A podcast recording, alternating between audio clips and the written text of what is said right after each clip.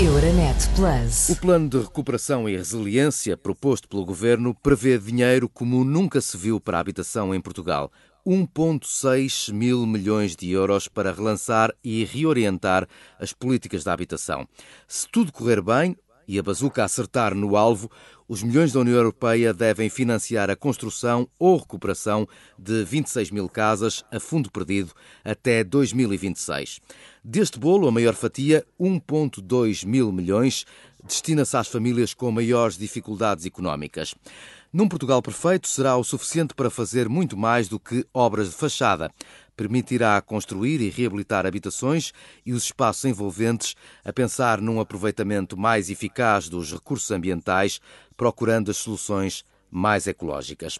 Essa necessidade transformadora vem de há muito, mas tornou-se mais ainda reconhecida na sequência de uma pandemia que obriga milhões de pessoas a ficar em casa, a dividir o espaço de um apartamento entre o teletrabalho, a teleescola e o convívio familiar. O desafio é gigante e a retoma que tarda a chegar vai dar mesmo muito que fazer aos arquitetos. É convidado deste Decidir Europa Gonçalo Birne, o presidente da Ordem dos Arquitetos. Bem-vindo, Gonçalo. Antes de mais, antes de falarmos do euro milhões da habitação, vamos às causas. Que Portugal foi destapado por esta pandemia? O que é que vê neste momento a olho nu? Por onde começar todo este trabalho? Boa tarde, Pedro. Muito obrigado por este convite. Uh, efetivamente, uh, a pandemia destapou, destapou e afetou uh, seriamente uh, um Portugal que, que, que, aparentemente é o Portugal normal, mas, mas a verdade é que destapou questões que estavam, eu diria, parcialmente escondidas, porque a maneira como ela vai afetar a população em Portugal não é, uh, ao contrário do que se diz, que o, o, vírus não tem, não tem ideologia, enfim, e o vírus efetivamente não tem ideologia, ou melhor, se tiver ideologia, é, já se sabe que é um vírus que não vai, não vai transformar os sistemas dominantes e os, e os grandes modelos eu diria, económicos de uma sociedade mercantil. Mas afeta e, mais umas pessoas do que outras. Mas afeta claramente mais umas pessoas do que outras. E isso foi eh, uma coisa que foi destapada e que tem consequências imediatas, eu diria, nas próprias condições de habitação. E, e, essa, e essa questão é, eh, é uma questão que é eh, muito importante na, agora na gestão da chamada bazuca, que é um termo que eu não, não gosto muito, prefiro chamar-lhe a cascata, mas de facto é, é uma verba uh, que, europeia completamente inusitada em relação àquilo mas chama que é cascata habitual. porquê, já agora? Porque, porque de facto, com uma cascata é, é, é, um, é uma quantidade de água, eu diria, praticamente, uh, claramente desmesurada, para, e sobretudo para o tempo em que ela vai ter que ser gerida também, não é? E esse é um, é um dos aspectos que está por trás uh, desta questão da gestão. É que há um argumento que é, que é real e que há muito pouco tempo para gerir e aplicar estes capitais e estes que vêm lá, mas por outro lado, uh, essa, essa urgência espera-se e, sinceramente, eu creio que deveríamos fazer tudo para que fosse transformada numa, numa oportunidade, ou seja, uh, e não fosse apenas uma gestão numérica e, e, quantitativa, mas que traduzisse aquilo que é uma oportunidade única de, de fazermos um upgrade qualitativo uh, e, concretamente, na questão da habitação, ou seja, uh, e isso tem a ver com um, um historial próximo, porque este destapar um déficit de habitação para classes desfavorecidas ou até mesmo para uma classe média também, eh, e que foi estimado em cerca de 26 mil casas, mas isto corresponde a uma, a uma, uma como é que é dizer, um diagnóstico ou uma análise feita em 2018 e que hoje já se sabe que está claramente ultrapassada, ainda por cima. Ora bom, e a maior parte dessas eh, deficiências barra carências vem muito de trás. Quanto mais não seja, já estavam na mira dos ambientalistas, dos pensadores das cidades do futuro. Digamos que a pandemia foi o argumento final para avançar. A pandemia é, sobretudo, um catalisador, eh, é um acelerador, porque, porque gera uma situação de grande contraste e de grande confronto que obviamente acentua, acentua uh, esse choque que se traduz, por exemplo, no confinamento e, sobretudo, na, na, na, grande precariedade ou nas grandes limitações das condições de habitação que havia. O, o parque uh, habitacional e as carências já vinham, uh, resultam de uma, de uma, de uma sequência de, de, anos e anos em que o, o, o Estado se demitiu, ou seja, a habitação social foi entregue a partir dos anos 80 à banca, com, com base no crédito fácil e na miragem real e efetiva da aquisição da, da, casa própria, mas que gerou uh, uma quantidade enorme de construções, normalmente em periferias e fora das zonas de trabalho das populações, portanto com sobrecustos tremendos, e muitas vezes em condições de grande também precariedade de, de construtiva e, sobretudo, quando aparece esta questão da, da, de, das consequências do câmbio climático que caem a partir da, do Acordo de Paris, efetivamente muitas destas medidas já estavam ou em, ou em implementação ou, ou pensadas em, anteriores à pandemia. Portanto, toda, toda, eh, tudo aquilo que vem do, do Green Deal e, da, e, de, de, digamos, dos acordos da transição informática, mas também, sobretudo, da, da, dos novos paradigmas da resiliência, e a resiliência é um tema muito importante, porque resiliência tem a ver com, com a questão da sustentabilidade, ou seja, a sustentabilidade, como sabe, é um tema, é um tema transversal, que não é apenas uhum. ambiental, é económico, mas também é social e também é, e também é uh, cultural, em, em, certa medida. E, e esses temas que vinham de trás, claramente que são são dramatizados ou empolados com a, pandemia que caiu em cima desta transição. Vamos a uma questão mais prática, Sr. Arquiteto. Como devem ser as novas casas, os apartamentos pós-Covid e nesta era de combate às alterações climáticas? Ah, enquanto arquiteto, que esboço faria ah, em papel esquiço no seu estirador da casa do futuro, na casa pós-Covid e com estas preocupações ambientais? Olha, vamos lá ver. Eu acho que uh, há aqui uh, várias questões, eu, eu poria pelo menos duas. A primeira de todas, e que tem a ver com um dos programas, uh, e eu diria o grosso até do pacote que está, que está previsto para o PRE, que tem a ver com o, o nome genérico de primeiro direito. Portanto, uhum. há aqui uma questão que é muito básica, que é o acesso a uma habitação condigna, no mínimo. Agora, uma habitação condigna em, em período de pós-Covid é uma habitação que pressupõe alterações qualitativas em relação àquilo que eram os padrões. Nós chamamos as tipologias das habitações sociais ou das habitações sucessivas, eh, acessíveis que havia, que havia antes. Efetivamente, quer a questão do câmbio climático e da sustentabilidade, quer a questão que depois é realçada pela pandemia, põe perante eh, o desafio da habitação um desafio que não é apenas quantitativo, mas que é um desafio de transformação qualitativa destas habitações, que obviamente tem muito a ver com questões uh, de, de, de, que vão que têm a ver com tecnologias, com materiais, com tecnologias de construção, mas tem sobretudo a ver também com a espacialidade da própria casa. Portanto, a casa que se desenha depois da Covid é uma casa que vai ter que repensar um acréscimo de áreas em relação àquelas que vinham praticadas de trás, porque é uma casa que pôs, por exemplo, a necessidade de, de do, do, do, teletrabalho e do telestudo. E, portanto, com, uh, conciliar a habitação da família com, com filhos menores com a permanência diária em casa e a necessidade do pai ou do pai e da mãe estarem em teletrabalho, vai precisar de espaços que terão que ser, eventualmente, um quarto com mais área para poder ter uma mesa, para poder estar isolado enquanto os filhos estão também em teletrabalho no quarto deles por causa da escola ou na sala. Portanto, há, há claramente uma necessidade. E essa é uma tendência que veio claramente para ficar, a do teletrabalho. Foi veio, experimentada eh, por antecipação. Completamente para ficar.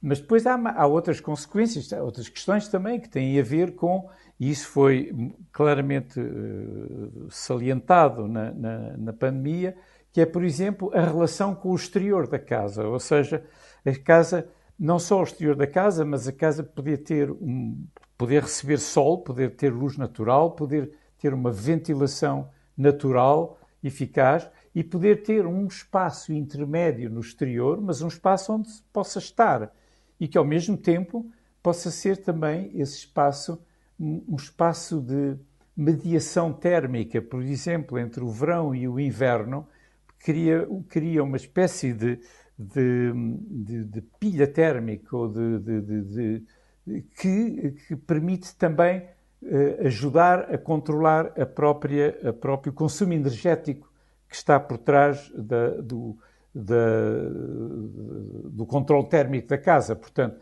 são, são, são decisões que não têm a ver apenas com as tecnologias, têm a ver com os próprios espaços, com a qualidade deles, com a relação desses espaços com o exterior. Justamente, por falar vivência... do exterior, que fachada para este país concentrado esmagadoramente no litoral, como se podem e devem pensar esses espaços exteriores, esses espaços verdes e, sobretudo, convencer os decisores que não será dinheiro perdido? Pois, uh, isso, é, isso é, uma, é, uma pergunta, é uma pergunta importante porque, efetivamente, uh, repara uma coisa, uh, a questão eh, eu já agora gostava de. Eh, em Portugal, concretamente, eu diria que a partir dos anos 98 e com o fenómeno da Expo 98, eh, a cidadania, os cidadãos e, eu diria os próprios políticos, os autarcas, porque é um fenómeno que é contagiante e que resulta da, da, da experiência, da fruição do espaço num tempo reduzido da Expo 98 e que continuou a funcionar como um pedaço de cidade muito ativo e muito vivo, que hoje é de facto é, um dos, é uma das centralidades da cidade de Lisboa mais ativa, mas esse reconhecimento de um espaço exterior de qualidade, com parques generosos, com praças, com alamedas, com, com, com a presença de água, com a presença de espaços de lazer, foi para a generalidade portuguesa talvez a primeira experiência da importância de um espaço público qualificado. Este, este curiosamente, este programa teve sequência depois no, nos programas Polis, já, já nos anos 2000, e que abrangeram uma boa parte até das cidades, eh, não só das, das, das grandes cidades e das grandes áreas metropolitanas, mas de cidades mais intermédias, e que eh, levaram a esse reconhecimento. Ora, esse, esse, essa questão, eh, num período pós-Covid e, sobretudo, num período de, de, descarbonização que resulta do acordo de, de, das medidas eh, contra o câmbio climático ou de, proteção do câmbio climático, essa, essa renaturalização, esse retorno à natureza, a, a questão da arborização é fundamental, porque no fundo, plantar árvores. A árvore é o único instrumento que permite a regeneração do anidrido carbónico em oxigênio pela fotossíntese. Como sabe, a cidade de Lisboa um, tem um programa em marcha de plantação. Justamente, do... Eh, justamente e a propósito disso, uh, sei que pelo menos na Grande Lisboa o Gonçalo já conhece alguns dos planos. O que é que está em cima da mesa? O que é que está pensado já uh, e que poderá ser aplicado com estas verbas? Ora bem, na cidade de Lisboa, para continuar nesta, nesta questão da, dos espaços públicos Exatamente. e dos parques, há já um programa, eu devo dizer que a cidade de Lisboa, eu já por mais de uma vez tive a ocasião de, em, no estrangeiro de contactar, por exemplo, com, com, a respeito a outros programas, outros trabalhos, por exemplo, na Suíça, com sociólogos e com outros, outros técnicos que me disseram que, confirmaram uma coisa que se sabe, que a cidade de Lisboa começa a ser um case study, um, um estado, um, um caso uh, importante de estudo em relação a esta questão da, da renaturalização. E isto tem a ver com um, não só a questão da importância dos corredores verdes, que é um conceito e uma ideia que vem do, Ribeiro, do, do Gonçalo, do arquiteto Gonçalo Ribeiro Telo, já há muitos anos, e que começou com a, a ligação do Parque Eduardo VII, por exemplo, ao Parque de Monsanto, mas estas continuidades verdes que se enfiam por dentro da cidade e que são fundamentais, são uma espécie de pulmões regeneradores do ar da cidade, mas também com outra coisa, outro tema que é importantíssimo, por exemplo, que é a questão das hortas coletivas, ou seja, os próprios parques também ganham uma dimensão produtiva porque eh, não só permitem, uh, permitem a ocupação de, de, sobretudo eu diria, de uma, de uma idade mais sénior, mas sobretudo também, também correspondem a alguma produção de proximidade que é, é absorvida na própria cidade. Ribeiro Teles pensou de facto o futuro de Lisboa. Um, é. Gonçalo, uma das críticas de muitos economistas a este plano de recuperação e resiliência é que ele uh, assenta essencialmente no investimento uh, em obras públicas. Posso concluir que a recuperação do parque habitacional deveria ter sido uma aposta dos sucessivos governos em sede de orçamento, mas só acontece agora porque há um tesouro à nossa espera em Bruxelas? uh, sim, uh, vamos lá ver. Uh, é, é, é, já há pouco mencionei, e é um facto que, eu diria, há, um período, obviamente, a seguir ao, ao 25 de Abril, com, com as, as operações, as brigadas SAL, que são, que são importantíssimas, porque é um tema de, de, de, de criação de habitação condigna junto das áreas onde existiam antigamente as implantações das, das barracas e da habitação precária e degradada. Depois ainda há um, um, uns anos em que há uma política de implementação das cooperativas de habitação, mas sobretudo a partir dos anos 80 o Estado demite-se completamente. Pode, será exagerado dizer que uh, houve uma ausência de uh, quase 40 anos de uma verdadeira política de habitação em Portugal? Eu diria que, em boa verdade, sim, porque uh, ela, ela, quer dizer, a política existe, mas é, é é à margem, à margem do Estado, ou seja, o Estado praticamente aceita uh, a disponibilidade da banca, com base no, no, no crédito barato, uh, que vai permitir a criação e a expansão, sobretudo nas periferias das grandes cidades e, e em terrenos com todos os problemas que isso tem de transporte, de tempo de deslocação, portanto, sobre custos que vão agravar o custo da construção, porque porque não é só o custo da viagem, é também o tempo da viagem de ida e volta na periferia de Lisboa. Havia casos de pessoas que gastavam entre, no mínimo cerca de três horas para, entre hora e meia de manhã e hora e meia de tarde para vir de onde moravam para trabalhar no centro de Lisboa e voltar. Portanto, tudo isso, obviamente, que tem custos, mas também vai dar origem a, a fragmentos de cidade, mosaicos de cidade, muitas vezes desligados e, des, e desconexos, com, com, e com a oferta de uma habitação que é uma habitação do ponto de vista uh, também da qualidade. Eu pensei que na altura não havia os padrões que há hoje em termos de sustentabilidade, mas que hoje são, são, uh, uh, são habitações que estão claramente deficitárias em termos dos padrões exigidos hoje. E, e de resto estão previstos também planos de financiamento na chamada onda de reabilitação, para, para a melhoria do desempenho, porque quando uma casa é mal isolada termicamente, quer dizer que o consumo de energia é maior, e se este, esta energia é, é de, é, tem uma origem, energia elétrica tem uma, uma origem assente no carvão, obviamente que tudo isto se encadeia e, e, e é completamente anti anti-sustentabilidade. Não? E, portanto, está-se a pagar, vai-se pagar hoje esse custo. No entanto, uh, esta questão da, da, da onda de, de, de, do, do, que está agora em causa, e como eu disse, são os tais cerca de 26 mil fogos, que em uhum. princípio já deveriam ser mais, mas uh, este programa, quer da habitação acessível, quer do, da, da, habitação dita social, portanto, de primeiro direito, claramente, um, era um programa que algumas câmaras já vinham ensaiar ainda antes do, do PRR, não? Nomeadamente... Que vai avançar agora, tudo indica. Vamos então falar Sim. dos milhões. Eh, como eu disse na introdução, estão previstos 1,6 eh, mil milhões de euros a fundo perdido para relançar e reorientar as políticas de habitação. Não sei como se chegou a este número redondo, mas sei que eh, grande parte deste bolo será gerido então pelas autarquias. Destina-se à habitação para famílias com mais dificuldades económicas. Está otimista, Gonçalo, está otimista quanto a um bom aproveitamento de tanto dinheiro? Eu devo dizer que estou. Uh, quer dizer, por um lado é obviamente uma boa notícia, uh, por outro lado estou, estou um pouco apreensivo. E estou um pouco apreensivo, sobretudo, pela questão da maneira como se está a reagir à urgência, à urgência da aplicação.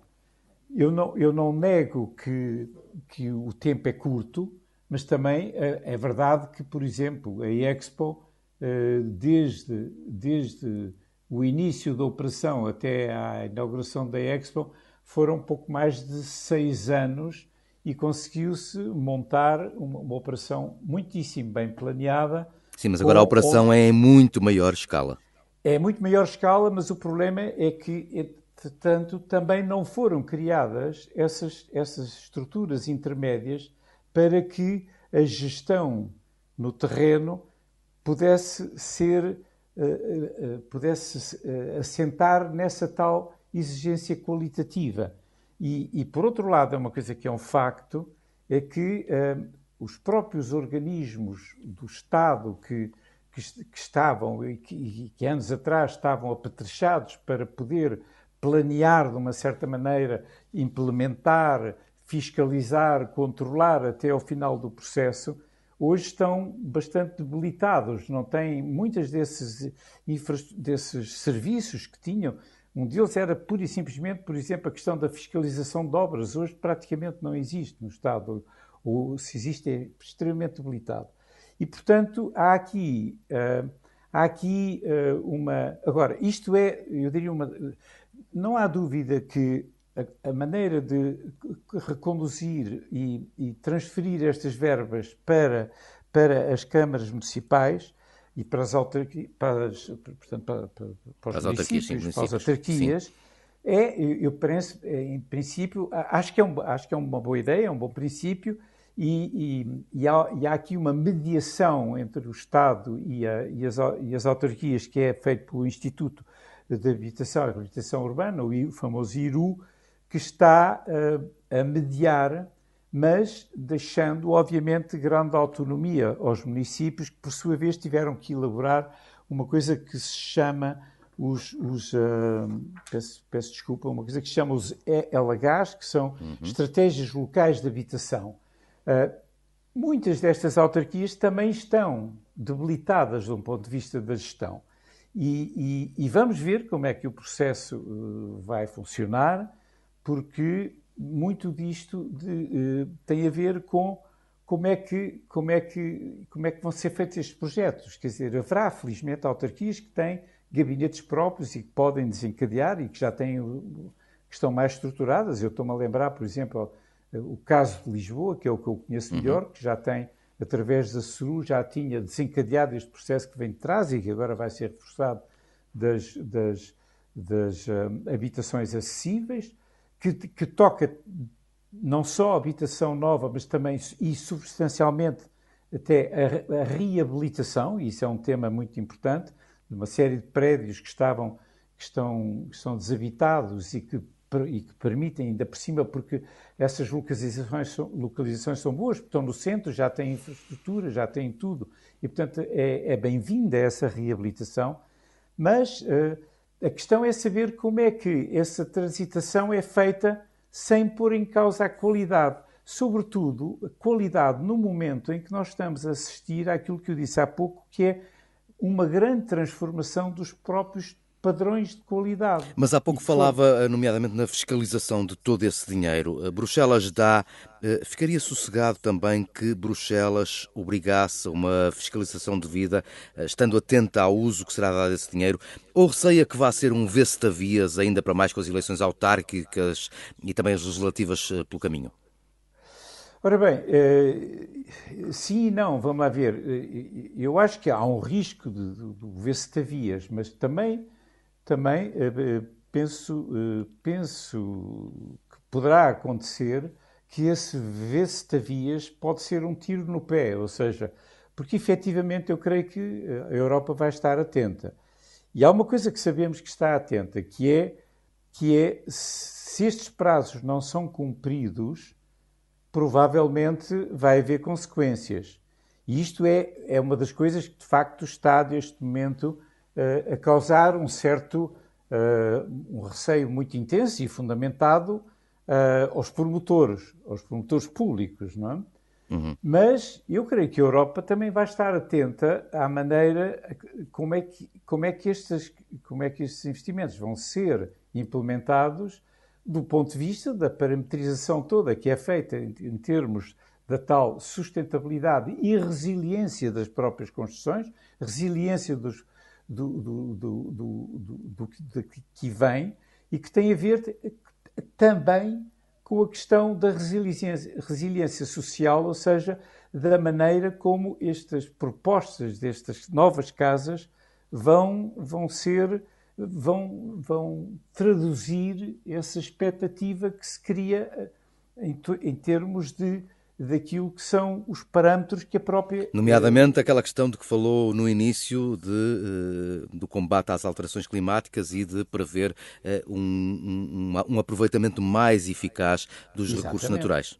Exatamente. E outra coisa que também tem a ver, que, que, é, que faz parte dessa resiliência, é que esta construção deve ser pensada no sentido de aumentar o seu ciclo de vida. Isto quer dizer que a, a perspectiva de adjudicar ao custo mais baixo de construção pode não ser uma boa política, porque já se sabe que quanto mais se espreme ou quanto mais se reduz o custo de construção, maior se está a aumentar os custos de manutenção. E, portanto, quando se pensa, quando se defende que o ciclo de vida e a própria resiliência do construído deve aumentar, uh, há aqui questões que, que, deveriam ser discutidas. Não? E que, agora, vamos lá ver é, é como é que tudo isto. Uh, nós, eu devo dizer que. Sim, até porque ordem... o, o, o debate público de todo este programa durou 15 dias. 15 dias apenas. Exatamente. Para, para uma Embora obra desta dimensão havido... e que não, não é exclusiva à habitação. Exatamente. E, e o tempo, de facto, é curtíssimo. A, a, a, Ordem dos Arquitetos fez uma, fez uma exposição bastante detalhada do que é que pensa sobre isso e, e sobretudo, continuamos e continuamos a pedir audiências e, e a tentar fazer e, sobretudo, a, a mostrar-nos disponíveis para poder, dentro daquilo que, que achamos que devemos fazer, porque as ordens devem, devem isso em relação à sociedade, é uma, um dos seus estatutos, que é garantir perante o Estado o bom desempenho das profissões que representam. Mas o Governo tem ouvido a ordem, nomeadamente a, a sua, a dos arquitetos? Sim, vamos lá ver. Eu acho que nós temos pedido audiências, temos tido recepções, temos, tido recebi temos recebido, uhum. mas é verdade também que muitas vezes somos confrontados com um, um, argumento que é real, que é a história da urgência. Mas a, a, a, nossa insistência grande. Sim, mas para construir casas vai ser necessário arquitetos. Pois, a questão é essa, não é? E, e isso, e, e essa, e, e, a maneira como, como isso vai ser veiculado, porque também se, se criam condições depois eh, para os arquitetos que são condições extremamente desfavoráveis, e isso agora tem a ver com a própria prestação de serviços, como sabe, uhum. mas eh, a, a própria a contratação pública dos serviços de projeto, eu queria dizer que não é só os arquitetos, isto Sim, envolve as engenharias também. Engenharias todas, também, claro. Não? E, e tu, todas as outras profissões estão ligadas ao projeto, também os paisagistas, por exemplo, na, na questão, na da, questão de, de, dos espaços do, verdes, nomeadamente. Espaços verdes, etc. Mas uh, esta, porque os códigos de contratação públicos até têm alternativas que são viáveis. O grande problema é a maneira como são geridos, porque a gestão rotineira que se tem desenvolvido até agora tem sido no sentido de utilizar maioritariamente, eu diria quase 90%, eu diria a adjudicação mais preguiçosa ou mais fácil, de que é aquela de pura e simplesmente adjudicar a prestação mais barata. É? é? isso que vai acontecer? Uma adjudicação preguiçosa para se poupar tempo, ganhar tempo uh, na leitura do governo? É isso que teme? Uh, eu acho que isso é um desafio que está. Que está Mas é, receia que isso vai acontecer?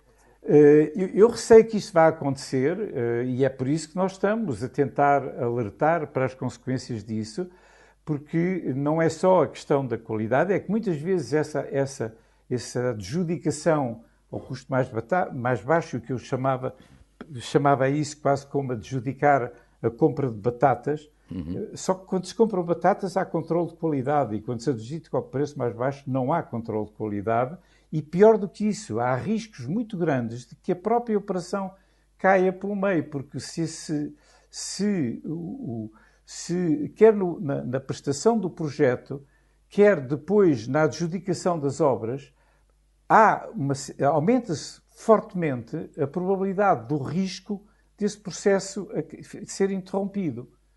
E, portanto, eh, o, o, e isso, e isso pode, pode causar problemas na própria gestão da rapidez do tempo, não é? Gonçalo, deixe-me aqui abrir um parênteses, já estamos quase no fim, mas um parênteses, um desafio. Eh, qual é hoje o estado da arquitetura em Portugal?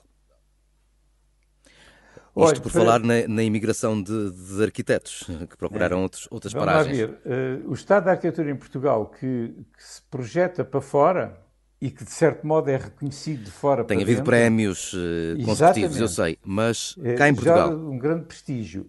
Dentro da, do reconhecimento interno, eu devo dizer que desde a crise de 2008 e 2009, que foi, foi fortíssima e afetou o desempenho da arquitetura, eu acho que se tem vindo claramente uh, a manifestar uma lateralização e uma, e uma, e uma uma, uma perca de, de, de, de importância, ou seja, eh, quer nas formas da contratação pública, quer na forma em como é reconhecido uh, o papel, na, na, eu diria, na, na ótica do, do, projeto do mundo construído, em que, em que eu diria que o mundo das tecnologias tem ganho uma grande predominância e, e, certamente que é importante e as tecnologias são muito importantes, mas o, o papel fundamental da arquitetura que está muito montante, muito anterior a estas decisões das tecnologias, porque tem a ver com as opções da qualidade do espaço, tem a ver com, os, com o corresponder a novas formas de habitar e, sobretudo, a, a, a novas formas de habitar bem e quando digo e, e, inclusivamente para toda a gente, porque a qualidade do espaço, do espaço e da arquitetura e da obra feita não é uma questão elitista, é uma questão que é, que é uh, devida à própria sociedade. Uhum. Como, assim como a sociedade requer, e para todos, de maneira inclusiva, uma boa qualidade da prestação do Serviço Nacional de Saúde, também deve e deveria e tem todo o direito de requerer um bom habitat com qualidade e, e, com inclusividade para toda a gente. E sendo assim, uh, e para concluir, uh, o que é que perspectiva para os próximos anos, tendo em conta esta bazuca, a cascata, como lhe chama, uh, para a construção e recuperação de imóveis? Nos últimos anos foi visível a imigração, como dizia há pouco, de arquitetos. Há sinais de regresso com é toda esta promessa de trabalho que é, aí está à nossa frente? que eu tenha conhecimento, não há. Uh, não há, não sei se vai haver. Uh, há arquitetos para tanta obra? Essa é uma boa pergunta também. Essa é uma boa pergunta. Eu acho que em quantidade haverá. agora, também para, para, para atendendo à situação de debilitação que a arquitetura passou, e isto também é uma questão que afeta os engenheiros, eu sei porque tenho falado isto com, também com a Ordem dos Engenheiros, Houve, de facto, a crise de 2018 debilitou também bastante as engenharias e eu diria até a própria indústria da construção também. É? E, embora nos últimos anos já tivesse havido uma pequena retoma, eu diria que no mundo da arquitetura essa retoma não foi muito visível. Uh, é claro que houve um, um, aumento, uma implementação da reabilitação, uh, sobretudo da reabilitação urbana, sobretudo nas grandes cidades, Lisboa e Porto, eu diria, Muita desta reabilitação, que passa por programas de gentrificação e de, e de capital público, também traz muitos projetistas do estrangeiro e que têm direito pleno e reconhecido eh, na Europa para, para poderem trabalhar. mas ainda há, de facto, muita dificuldade e, eu diria mesmo, precariedade, para não dizer dumping, no trabalho da arquitetura. E isso tem muito a ver, de facto, com com processos de contratação que, entretanto, foram implementados e, como eu disse há pouco, não é só uh, o, o modelo, porque o modelo da contratação pública até tem outras formas que são, uh, que são uh, francamente melhores, mas que não são praticamente utilizadas. Ou seja, a gestão da contratação pública é que praticamente usa exclusivamente a adjudicação do, do custo mais baixo, ou tem usado exclusivamente. Eu estou com esperanças e espero sinceramente que, que neste grande esforço de reabilitação que estamos todos a fazer, e esperamos que haja sensibilidade a que esta reabilitação seja transformada numa oportunidade, efetivamente, também para falar de qualidade do que se faz e não apenas de de, de quantidade e de, e de, porque poderá expor fraquezas enormes a prazo. E, e eu espero que, que, que, esta oportunidade exista e, e, tenho manifestado em todos os sítios onde vou, onde tenho ido, que obviamente a Ordem está profundamente disponível para dialogar e para poder colaborar da maneira que for para, para poder ajudar a, a, a, a, participar de toda esta onda. Para que esta oportunidade não se perca, deve, de facto. Obrigado, Exatamente. Gonçalo. Eh, Gonçalo Birne, presidente da Ordem dos Arquitetos. Na próxima semana, outro convidado, outro Decidir Europa. Euronet Plus. Milano. Zagreb. Bruxelas. Sofia. Riga. Euronet Plus, a rede europeia de rádios para compreender melhor a Europa.